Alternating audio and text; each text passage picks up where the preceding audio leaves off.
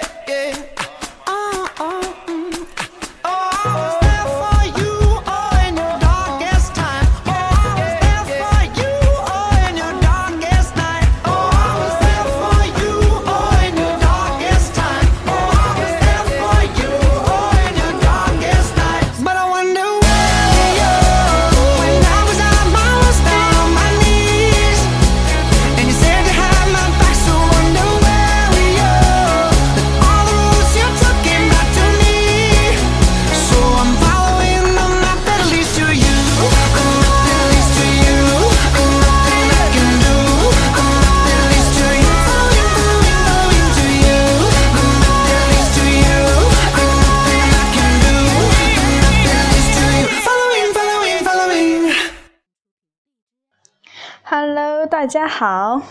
我是 Rosie，今天又来聊些什么呢？今天比较嗨，为什么呢？因为今天看了电影《冰川时代五》，哎，我的记忆，我的童年，我从小学时候不，初中时候开始看的吧，当时还小，家里穷，也没看什么电影，就是在网上搜了，看了前几部都是。特别喜欢这部动画片吧，我也不知道叫不叫动画片，反正这是少有的几部那种动画类的让我喜欢的的电影。除了宫崎骏之外的，特别是美国的，也有一些也挺喜欢。在中国的话，嗯，没有。来说说这部电影吧。这部电影内容的话，情节这些方面就不说了，说说感受，就是我特别欣赏的一些点，还有里面值得挖掘的一些东西。就是每次看到那些电影，都看是美国的啊，又是美国感觉，但是这就是人家的文化软实力，不得不佩服的地方。就是每一个故事很简单的一些故事都能把它包装的很好，然后不只是说就是说外在的这些东西，而且它的一个很简单的故事，其实一个内核，那它就是通过很多情节转折设计，其实也算不上特别什么曲折动人的之类的那些大制作故事之类的，但它就是很耐看。特别是这种对于商业片的话，就是让观众很乐意去出这个钱去去看这个电影，也不会说争来太得到太多的争议之类的东西。我觉得这就是他们做的很成功的一点。还有这部电影就是配了国语的配音，听着还行吧。虽然我比较喜欢听英文原版的，但是呢，它其实内核肯定还是美国式的吧，输出的也是美国价值观。我特别喜欢里面的那些音乐，就是不管是改编过的还是原版那些音乐，还有很嗨的那种氛围，就是让人感觉真的就是去到了。完全不同的一个世界去感受那些东西，怎么说呢？他们说的依然的叫做美国梦的故事吧。那些电影我看的几乎，其实最终到底其实就是一个美国梦的故故事。那些，嗯，来了灾难呀，塑造一个英雄，然后战胜灾难，拯救了人类呀，干嘛干嘛的。其实这就是美国梦的价值观，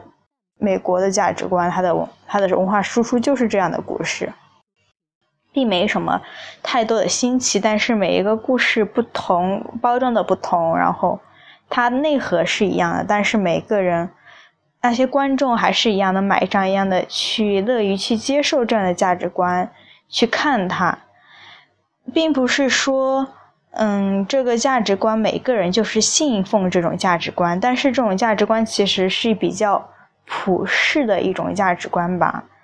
就是没有太多的争议，也不会说有人去排斥这样的价值观。我觉得这就是他们做的很成功的一点，像也也没有必要去故意的贬低国产，但是国产的那些电影很多。大部分没有走出国门，我觉得很大原因在于是说很多传统还有中国的理念这些东西，我们电影里面可能有展示有顾到中国的内地观众怎样怎样的，我们的我们自身的文化认同，但是别人对于我们的价值观的认同可能还没有考虑到怎样去做一个国际化的电影，我觉得是。需要不仅要保持自身的民族特色，还是要考虑到社整个人类的那些价值的价值理理念的那些东西。说说里面的代表人物松鼠吧，就是每一每一集就都会有那个松鼠。其实松鼠没有台词，它就是嗯，它就是一直守着自己的那个那个叫啥？叫什么松果？就是每次都是和松果作伴，然后自顾自的玩的很嗨，各种。其实其实有点心疼他，觉得是他是这个可能这个星球上，也甚至不属于这个星球的一个最孤独的一个生物。他唯一的精神寄托就是那颗松果。不过，他同时也给我们带来很多欢乐。大家在笑的同时，其实有一点对他感觉有点悲凉，觉得，嗯，感觉他就是与世隔绝、格格不入的，并不算是格格不入吧，它就是存在于另外一个平行空间的一个生物，但它只有它的那个松果，好悲伤，刚讲的自己都，嗯，就像那个小王子里面，小王子教。孤独的浇浇着他的玫瑰一样的守护着他的玫瑰一样的那种感觉，这种故事其实也挺凄凉的。不过，这个松鼠成为了这个电影的一个特色或者是一个标志性的东西，就是每一集都会有它吧。算不上说有太大的作用，但是我觉得这个也是每其实每一年那些观众的一个期待点，就是又想看一看这个松鼠了的那种感觉。然后说说国内和欧美的比较，唉，一言难尽啊！我我自己我之前的节目也说过，自己是喜欢欧美方面的文化这些东西。不得不承认，人家就是比我们强。但是每个人的欣赏点可能不一样吧。大家爱国的可能会说，中国的也有自己的特色呀，特色民族特色怎么怎么之类的。没错，我不我不能是说自己是一个不爱国的人，毕竟我们大家看奥运会还是希望自己的国家能够赢拿金牌，对吧？但是对于当脱离这种集体意识、这种集体美学的时候，当我们真正的是以个体的方式存在于这个社会的时候，我们所嗯感受、所乐于去欣赏的或者使用的那些东西，我肯定是希望有自己有一个更好的平台，然后一个更好的体验，对吧？都会肯定。肯定这就涉及到很多美国的东西，这是我们不能否认的地方，也不得不去承认的一些东西。说到歧视呢，我自己承认，大家我的朋友也有说我怎么有点崇洋媚外的感觉。我也不知道自己算不算是崇洋媚媚外，我只是觉得真的人家做的就是比我们好，然后我乐意去欣赏他，我也去，而且就算有些人说的什么文化文化霸权主义之类的东西，什么和类似于和平演变的这种东西，但是我也是去自愿的接受这种东西，是每个人的选择，可以是说。这是一个商业社会里面的选择吧，适者生存就是为什么中国的东西，虽然说中国现在当然在进步，我我们我也很高兴它在一直的往前进，但是为什么很多现在中国的文化的输出方面还是没有做到那么好，也是肯定也是有它自身的问题在的。这是一个商业化的选择，当然就是大家都是选择自己的选择，也没有说是强迫我去接受这些东西，对吧？但这就是人家做的很厉害的地方，就是神神不知鬼不觉的就让你觉得，就让你觉得说他们的特效、他们的故事、他们的电视剧、他们的电影就是牛逼，我就是感觉很 awesome，怎么了，对吧？不能说我崇洋媚外吧，但是每个人有自己的偏好。说到爱国呢，要怎么去爱国？爱国就是说，我去每天抵制这、抵制韩国、抵制日本、抵制美国的东西，不去接受这些东西，然后我就只用中国的，这就是爱国吗？我觉得爱国是从。心里散发出来的一种对自己文化的自信。当你和其他的人交流的时候，真的就会觉得，从内心不是为了去争上风或者怎样，而从心底就真的觉得，觉得我国家的东西真的就是这样的牛逼。比如说，我在香港的时候，在电梯上遇到一个印度人，然后和。当地的一个香港老人谈到自己的国家时，当然，每个人在国外的时候就感觉特别那种爱国情怀，真的上升到极点，觉得自己特别的爱国好青年了，就那种。当然这无可厚非，对吧？然后他就跟那个香港老人说：“嗯，孟买呀这些地方其实也跟香港差不多，很繁华呀，怎样怎样的。”但是我来香港的体验，觉得香港和北京来说真的差的很多，并不是说就是那么差不多那样。当然，其中肯定包含着他自己的爱国元素。我希望的爱国是有一天国家能够真的让我爱得起来，让我勇敢的去说出自己想说的话。就就算这个国家有什么不好的地方，你也可以去表达出来。我之所以说国家不好的地方，而是因为我希望这个国家变得更好，而不是我选择不说，让他的那些缺点都埋藏起来，然后让大家不去其实大家心知肚明，那些东西不是说你封闭了我的嘴，封闭了那些言论就怎样，那些东西就不存在了。其实大家心知肚明，为什么中国的人的那些政治参与感不强？很大程度上就是因为大家没有这个渠道去表达。有渠道去表达，那也真的代表的是我们自己的我们的观点吗？那真的是少部分人的观点。然后美国的话，你看他们大选呀，什么经常议会啊，干嘛就破口大骂，各种闹的。他们就是，而且人民动不动就什么抗议啦，干嘛干嘛的。其实他们就是真正的就是爱国了，真的就是参与到某件事去事情中去，就真的是希望美国成为一个更强大、更好的国家。这就是每个人的，其实是世界上所有人的一个很简单的梦想嘛，就是有自己的自由去表达东西，然后在我自己在自己国家的土地上能够自由自由的，然后又又在其秩序之中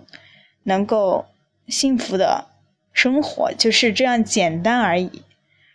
其实。嗯，中国当然现在对于相对于世界上很多国家已经算是真的很棒了，也非常佩服这一点，也没有说对中国的上不满上升到多大多大程度。我当然也很爱国呀，只是希望中国的以后能够更好，然后让让它真正成为我心目中那个让。我觉得特别 awesome 的国家，特别牛逼的国家，真的就是这样而已。嗯，接下来就再听一首很嗨的歌吧，因为今天也比较开心，所以两首歌都是很嗨的歌。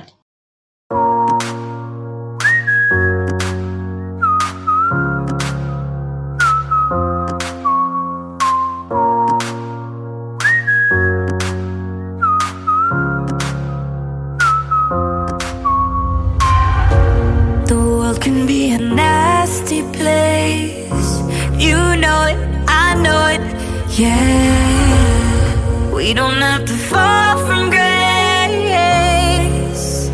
Put down the weapons